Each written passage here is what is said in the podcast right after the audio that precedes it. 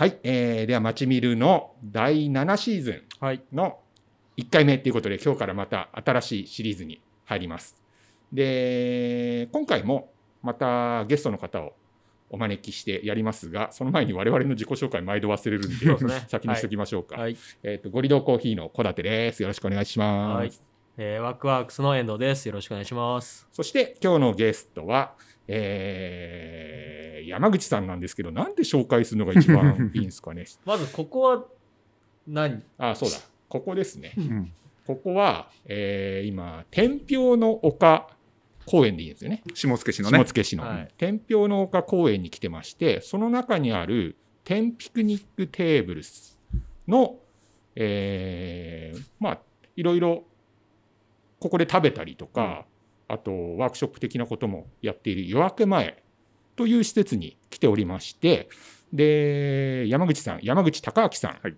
えー一級建築事務所アンプワークス代表、そしてこちらの天ピクの管理もされている一般社団法人下野クリエイティブの代表理事でもいらっしゃるはい。山口隆明さんを今回のシリーズはゲストにして、ゲストにお呼びして、えーやっていきたいと思いますので、山口さんよろしくお願いします。あの第7シーズンということで光栄でございます。えー 下野市の山口です。よろしくお願いします。よろしくお願いします。で、えー今日はなぜ山口さんをお呼びしたのかというと、山口さんが喋りたいって言うから。まあ、それもあります。レアなパターンだよね。そう、あのー、大体いつものパターンだと、こっちからお願いして、うん何を聞かれるんだろうって。あれ、そんな流れだっけ？あそうそういやそうですよそうなんですよ。うんあ、違う違う違う違う。俺からだっけ？あ、違う違う。俺が、うんほら、最初のきっかけは、うん。あれなんですよ。あの、ここにこの時に、はいはい。こういうの始めたんうんですけど、うんうんうん。やりますか？って聞いたら、意外とノリが出たい、喋りたいこといっぱいあるから出たいって言われて、なるほど、そんなだった。そう、そんなでした。で、その時に、ああ、多分来年になっちゃうと思うんですけど、うんうん。お待ちいただければお声をかけしますんでって答えて、で、ちょうどいい感じに今、あーはいはいはいはい3月に入って、そういう流れね。はい。なるほど。だから、今までになく、あの、いろいろ情報がね、事前に揃っているという。はい 情報量がめちゃくちゃ多いって。そうそうそう。いろいろもうお話ししたい内容をお伺いして始めるという初のパターンなるほど。ですので、我々ね、非常にやりやすい。ので、よろしくお願いいたいや、お願いします。で、まず最初にお伺いしていきたいのは、うん何から話そうかなと思ったんですけど、天ピクの話をまずしちゃった方がいいのかなと思ってて、そうですか。概要的なところ、はい大丈夫でまあ、天平の丘公園っていうのがそもそもあったわけじゃないですか、うんうん下野市の前から。で、何年前から運営管理を、そうですね。ちょうどあのーこの春で5年目になります。5回目の春ですね。はいはいはいはい。で、まあ、もともとこの公園、あの、春は有名な公園で、うん。えーまあ、花祭り、うん。桜祭り。うん。はい。で、本当に、あのー年間で、うんと20万人ぐらい、うん。えー近県、近隣のね、あのー市長県から訪れるような、まあ、下野市で唯一の、まあ、観光スポット。あ、そうなんですか？であったんです。そうなんだ。でへー。あったんですよ。へで、まあ、なかなか年間20万人って、うん。ちょっとそれが多いのか少ないのえ。かだけど、はいはい。えーまあ、ここの花祭りの特徴として、うん。あのー3月のお彼岸ぐらいうん。から咲く早咲きの薄墨桜とかっていうのうん。から、えーもちろんソメイヨシノはもちろんだけど、その後あのゴールデンウィークぐらいの遅咲きの八重桜うん。まで、まあ、45日間1ヶ月半ぐらいうん。桜が園内所狭しと咲き乱れるといううんような場所で、うん。まあ、春はすごいやっぱり混んでるし、うんうん。常にその人が活気あふれる、うん。まあ、上野のね、えー恩賜公園までではいかないけれども、うん。まあ、まさにあんな、えー風景が見れるような公園ではあった。うん。うん。元々元々は。うん。でただそれ以外の時期、うん。まあ、皆さんね来てもらって分かるように、まあ、そもそも下野市っていう町の端っこで、まあそうそう、立地、立地がね、的にはそうですね。そうそう。で、まあ、見渡しても、ああ、自然豊かだねぐらい、うん。まあ、何かがあるわけでもないうん。ような公園なんで、本当昼間はさ、あの、営業マンが、うん。あの、パワーを貯めてるような場所だったうり、うん。ん。まあ、すぐ近くにレジャーホテルというかね、うん。あの、あるんで、うん。あのーまあ、ワンクッションここで待ち合わせをするようなああ、なるほどね。なるほどね。場所だったりみたいなイメージで、えー。まあ、春以外うん。はここの公園への、まあ、そもそも来園者からうんあいないし、イメージも決して良くなかったような場所。地元の人はもう寄りつかないというか。どうだろうな、わざわざ別の、その、花祭り、花の時期以外は、うん。うんまあ、僕なんか間違っても来なかったし、うんうん。っていうような場所で、もちろんそれを行政もやっぱり懸念をしていて、うんまあ、年間通じて、あのー人が来る、来る公園にしたいよね、うんうん。というところから始まりました。う。ん。なるほど。それが5年前。5年前。うーんなるほで、ど。まあ、あの、公募が、まあ、それをね、あのーまあ、この公園、どのぐらいの経つんだろう、もう40何年う。うん。ん経つ公園で、やはりあの、なんだろうね、えーやはり食事どころ作ろうとか、はいはいはい。いろいろね、あの、取り組みはあっても、やっぱりそれがうまくいってなくて、実際になんか食べるところができたとかってこともなかったんですか？いや、あの、壊されちゃったけどね、お蕎麦屋さん？いわゆる農村レストランみたいな形。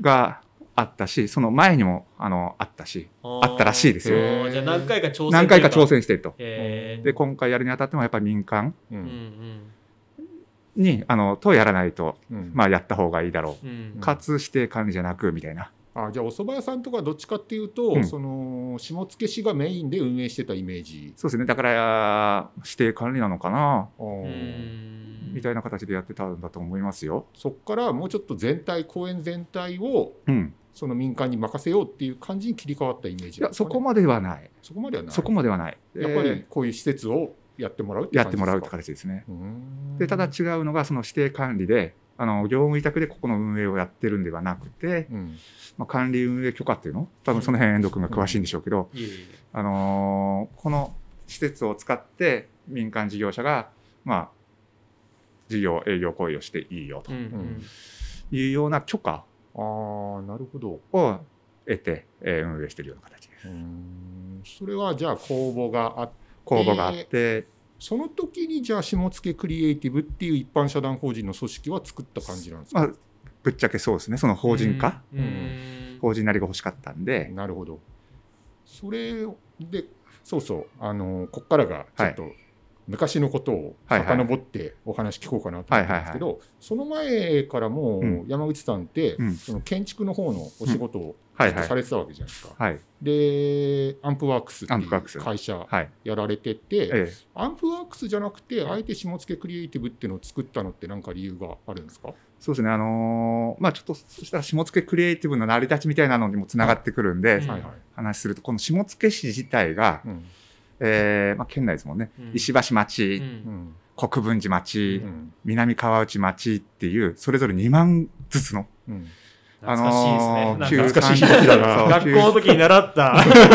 めっちゃ市町村の話。その山頂がいわゆる対等合併で、うんで、新たな下野市を作ったと。うん。で、僕はその中で石橋エリアで、うん。石橋町で、うん。あのー設計事務所を創業して、うんで、まあ、この辺またちょっと後でゆっくり話せればと思うんですけど、うん。まあ、そのエリアでいろいろまあ、いわゆる地域活性と言われるようなことをやっていた。はいはい。で、この国分寺エリアでは、あの、この下野クリエイティブの発起人の一人でもあるうん。田村っていう原点の、うん。うんはいあいつがやっぱ事業をやりながら、うん。まあ地域活性みたいなことを勝手にやっていた。うん。で、南川内では例の伊沢一号園のうん。伊沢がうんあの勝手にやっていたと。うんあそこの3つが組み合わさってるそうそうそう。ね。その3なるほどつが、各地域というか各地ね。各地域で事業、地域で事業をやりながら、うん。勝手に自分が、うん。あの、まあ、盛り上げてると。はいはいはい。で、それが、あの、ちょうどし下野市が10周年ううん。んになったタイミングでう、ん。新しい市役所ができたわけですよ。うん。うんあのす素敵なそうそうそう。綺麗な市役所ですね。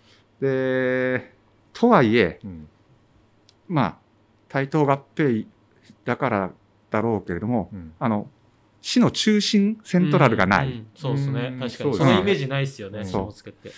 プラス、えーまあ、それまで庁舎もバラバラだったから、はい。うん。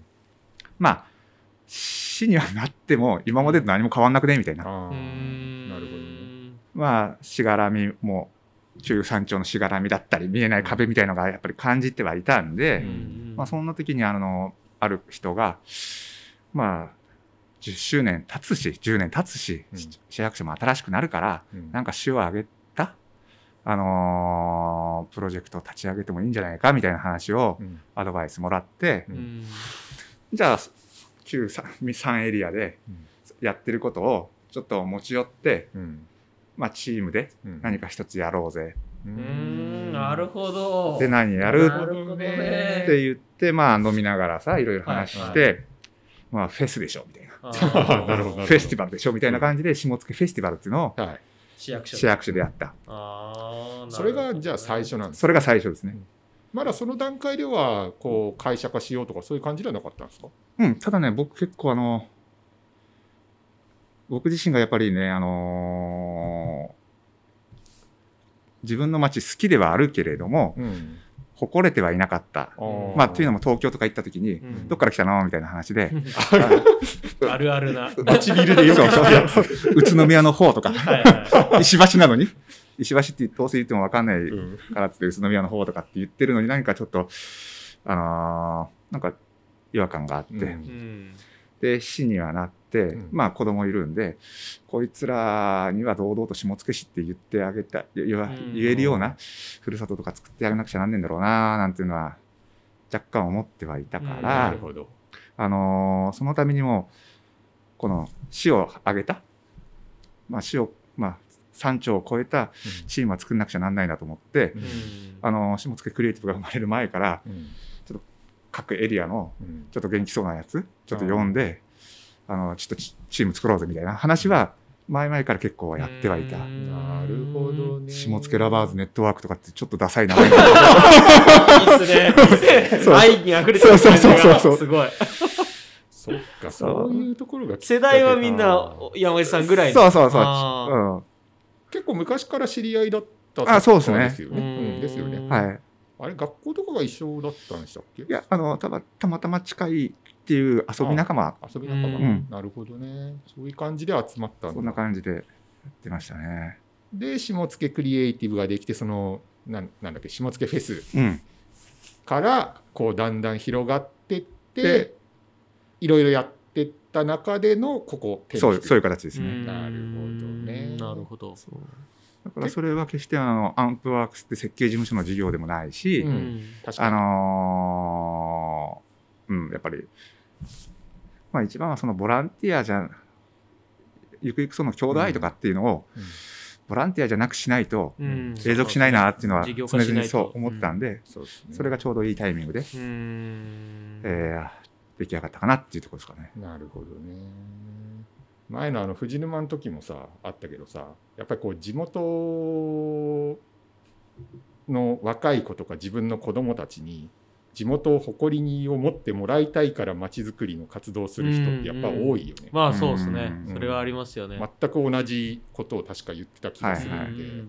うんそういう思いがあると、そうなんですよね。下野って確かに正直イメージないですよね。でしょ？ううん。自治大の前あたりが一番栄えてそうそうですね。だから人口はまだ増えてるんですよ確かに下野そうね、大体6万を今切っちゃってるけど、あはい。その減が少ないよね。減あー減率がね。はいはい。はいああなるほどね。まあ、県内でも結構、あのー微増ぐらいなのかな、まだ。そうですよね、ううん。んいや宇都宮と下野とみたいな多分そうそんなそうそう。感じですごい増えるんだけどでもイメージがあんまりないそうそうそうそう。単純に利便性というか、うん。やっぱりそのね沿線の沿線っていうのが。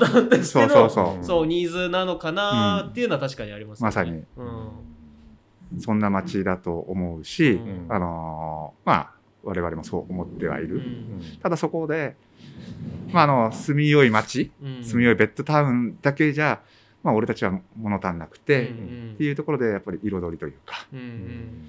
を作りたいよね。なるほど。それは、まあ、子供のためというよりは自分たちのため。うんうん。まあ、そこに意を構えちゃってるし、うん。少なくてもそこで商売やりやってるんでう、うんとなるとそこをどうやってボトムアップしようかなっていうのがどちらかというと僕がいや考えてることというかやってること。なるほど。まあ、ちょっと肌感覚ですけどそういうふうなベッドタウンじゃなくてもっと、なんだろう楽しい街にしていこうみたいなことを、うん。山口さんたちそのグループというか、はいはいあの人たち以外の一般の人たちもそう感じてるんですか、ね、だからまさにその、まあ、あの、 bottom-up development じゃないけど、うんうん。そういうことをやる上で、うん。そのボトムアップっていうのも一つ大きい、うんうんそうですね。あのーキーというか、なってるから、うん。こういう話をどんどんするんですよ。なるほどなるほどね。あーあなそうそうそう。るほどね。うんなるほどね。その一つなんだね、今日はね。そうそうそう。そう。あそうそうそう。そう。だから、あのそう僕、事前にいつもお話聞く人のインタビュー記事とかをネットでめちゃくちゃ探して読んでいくんですけど、はいはいはい。すげえやっぱりあって、そのうん。多いよね。そう。そういうお話をたくさんされてたんで、うん。うん。うん。やっぱそういう思いが強いんだろうなっていう。そうやっぱりね、あのーなんで、なんてことない街でう、ん。やっぱ自分がやりたいことで創業するんで、うん。で、まあ、あのーまあ、地盤があるわけでもないし、うんうん。ただの地元ってだけで、うん。そこで自分のやりたいことやろうと思うと、うん。まあ、農家さんが畑を耕すように、うん。そこからやんなくちゃなーなんていうのは、うんえー思ってたし、うん。結構やっぱコンプレックスというか、うん。あのーもともと建築、今でこそ建築うん。士としてやれてるけど、建築に入ったの遅かったんですよ。あー。えー、あそうなんですか？そうそうそうそう。だからね、あのーそうだよね、二人とも建築だよね。いやあれ？僕僕は建築系に行って建築じゃないことしてるって感じですけど。ねはい。僕はインテリアをちょっとかじった程度。そうそう。だからその逆パターンだったんでね。うん。もう二十歳超えてから建築に入り出して、うんあで、そこからなんで、うん。やっぱ、あのーゼロから建築や、ゼロからというか、ーうん。やってる人からはなんか、ちょっと引け目を感じてる部分もあって、うん。じゃあどういう戦い方、まあ戦うじゃないけど、うん。どういう攻め方したらいいかなって言った時に、うん。まあ、この地域で、まあ、ち地域に根ざしたっていうと安っぽいけど、地域とともに、あのー盛り上げられるような、まあ下心だけですよね。結局地域 い地域、地域が盛り上がればさ、うん。事業が生まれて、いやそれはもちろんそうですよ、まあそう。そうそういやそうじゃないとねそそもそもモチベーションが上がらないですからね、うんそう自分がやる仕事が結局ね根ざしてるところに生まれてない生まれないお金にならない。しそれが健全だし持続的なねそうそうそう。ことになると思うんでね。それはででもそれを聞いてやっぱりちょっと疑問に思ったのは、うん、やっぱり都内でもともと建築の会社に、の学校学校。学校か、うん。学校に行かれてたんですね。そ都内でやるっていう選択肢はなかったんですか？いや、あったよ、あった。あの、まあ、その建築の都内の学校っていうのも、うん。僕、あの、2年間の夜間の専門学校ですから。あのーまあ、そうするとね、いろいろ自分の建築の中でのい、うん。い立ち位置はわかるわけまあですよね。そうですね。でもそれでもなんかやっぱ可愛が先生に可愛がってもらえて、うん。あの先生の事務所でちょっと働けそうな雰囲気、空気感が出てきて、うん あの六本木だったんかな、あのお事務所にうん。面接とかに行くんだけど、うんうん。えーその頃、まあ、二十何年前うん。の建築、まあ、いわゆる事務所って、まあ、デッチ暴行みたいなはいはい。世界であって、うん。かつ、ちょうどし就職氷河期？うん、でしたね。ど真ん中でしたね。ここ世代一緒そう一緒あ一緒なんだなんで、デッチですらいらないみたいなこと言われて、うんおあーー厳しい時代だなあーありますよね。そら、なるなるそらそうっすよね。うん夜間の専門っすもんね。って思って、まあ、そのまましがみつくことなく、あの、地元に戻ってきたと。うーん地元に戻ってきて、まず仕事としては何されてたはデザイイン会社。ンやっぱりで働い、就職っていう形？あ、そうそう、就職って形なるほど、。なるほど。あのーやっぱり地元でも設計事務所みたいなうんところはやっぱりもう人、あの仕事がな、職なくて、うんで、デザイン会社に入って、うんで、まあ、それが結果的に良かったんだけど、あの、記憶にある、えっとね、栃木緑化祭とかっていう、緑化祭？あの、わんぱく公園、はい二部のわんぱく公園とかはいはいはいうん、水穂の、うんなんかあるよねーはいはいはいはい。あれができたきっかけにもなる、はい。いわゆる万博系の？うん。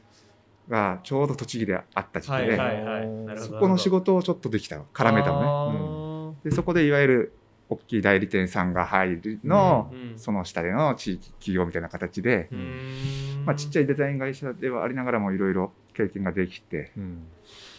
で、まあ、そこでちょこっとどのぐらいだったの？2年ちょっとぐらいかな。うん。そのそう栃木の緑化祭の次に今度福島のうん。美しま未来博とかっていう、うん。福島空港ができた、まあ、福島空港あたりでの万博も立て続けにあって、はいはい。そこでの仕事もできて仕事って楽しいな。ただやっぱりあの設計とはちょっと違う部分で、あの設計事務所に入り直してうんでそれが30ぐらいまでそこにいてうん。で独立しようかなと思ったんだけど、うん。まあ、どの道も経歴的に、うん。まあ、ザ建築家みたいなうん。経歴ではないんで、うんうん。まあ、ちょっと差別化するつもりで、あの、おじが建設会社やってたんで、うん。そこに入って、うん。あのー現場も知りながら、うんうん。まあ、その中でプチ設計事務所を立ち上げさせてもらって、だから、練習ができたんでね。なるほど。ななるほど。すごいな紆余曲折という。か いろんなところに入っていだかく感じ。がらまあデザイン会社でそういういわゆる企画開発みたいなところ関わりながら、うん。実際まあ設計を習って、でその時にライセンス取ってうん。でいざ独立しようかなっつって思ったんだけどちょっと、あのー時期をずらしてうん。あのいわゆる現場施工はいはいはい。現場も分かるようになってっていうところでまあものづくりの上流から、まあ、下流というかうん。まで一通りまあ経験ができたっていうのが大きくて晴れて独立をしたうん。うん。ただマーケットは変わってないからね。うん。うん。でかといって宇都宮でやろうとも思ってないし、うんうん。もちろん都内で看板を出そうとも思ってなかったんで、うん。じゃあどうするの？ってなった時にうん。よしこのねまだ可能性としか見えてないからフロンティアがね。未開拓。そうそう。ブルーオーシャンっていうの？誰も手をつけてないところに。どうやってあの仕事を生んでいくかと。うんなるほどね。発想が逆になりますよね。そうそう。もらって仕事するわけじゃなくて自分で作んなきゃいけないから。そうそうそうそう。うん。あでもそう考えるとそのいろいろなとこを経由して、うん。全てのその建築に携わる、うん。設計ノウハウというかからやるとこまでうん。全部分かってるっていうのは強いです強かったですね。うん、その流れでじゃあできたのがアンプワーク。スそうですね。ん。なるほどね。であと一個大きかったのが僕あの、まあ、僕が自然にその東京でうん。2年、まあ、東京満喫しましたよ。うん。もちろん夜の学校行って、うん。昼間もいろいろな仕事をしたり、うん。うん。夜もいろんな仕事をししながら満喫したけどやっぱこっちに戻ってこようと思ったのがあのーやっぱちっちゃい頃の地元のお祭り、うん。おみこしなんだけど、はまあ、今でこそ下野市って結構なんか住宅うん。地が、うん。あのー広がってるイメージだけど、いうん。僕たちの頃なんかまだやっぱ農村集落で、ううん。んでまあ遊び場なんていうのはまあ遊び場っていうか町っぽくもない、ううん。ん そんな時にやっぱり年に一回夏祭り自治会の夏祭り、はいはい。あのいただいた資料で写真載ってたやつあそうそうそうそうそう。あでまあ子供たちはねあの出し引いたりちっちゃいみこしやるうん。あの担いだりするんだけどうん日暮れとともに大人たちが来てうん。で大きいおみこしをあの担いでで一応細いけど県道をうん。封鎖して、練り歩くわけですよ。で普段は寡黙な農家の近所のおっちゃんたちがさ、あの楽しそうにさ、うん。あのーやってる風景を見ててああ僕も大人になったらこれ担ぎたいんだっていうのがずーっとあったんだよね。へえー、すごい。だからなる18の時に勝手に大人だと思ってはい。もうさあのそこに参加させてもらって。でそまあいろいろ時代とともにねそのかっこよかったおお父さんたちはうん。もうおじいちゃんだし、うん。まあ、全国どこでも言ってるその若手のうん。若い人の地域行事への、うん。まああの参加し者がいないみたいななのがあっうて、うん。人手不足っていうのを目の当たりにして、うんまあ、そのデザインとか建築とかやってるとともにその夏一緒に遊んでくれる、うん。まあ、みこしをやってくれる仲間をずっと募いで募ってたっていうようなのがちょっと並行してたんで、ん。ん。まあ、おのずとその地域になるほどね。関わるというかそっか。っていうのは地域を見る目っていうのはそのあたりで育った育ったと思いますね。うん。なるほどね、うん。そういう原体験があるんですね。そうそうそうそうあそー。うまあ話があっちこっち行っちゃって申し訳ないんですけどさ、え。いえ結構ねこの生い立ちというかやっぱり今回のテーマって僕地元意識うんうんうんなのかなっていう気がしてて地元で仕事をするっていうところをちょっとうんうんうん。取り上げていきたいなと思ってたので今の話はそうね。そうお伺いしたかった我ろ々地元じゃないからね。そうなんですよ。うんそう確かにね。そうそう。二人とも地元じゃねえなと。そう地元じゃないけどなんかやってるっていう。そうそうそう。そうだから地元でやってる人の意識ってすごい興味あって、うんうんうんうん。まあ藤沼の時もそうだったけど。そうそうそう、うん。彼もやっぱりその地元を盛り上げたいっていう意識が強,、うんうん強いわけじゃない。なるほど。その辺の話をねちょっと掘り下げていきつつ、はい。この天ピク、はい。天ピクニックテーブルをどういう場所として育てて、どういう場所にしたいのかっていう話を2回目以降でわかりました。ちょ。っと聞いていきたいと思いますので、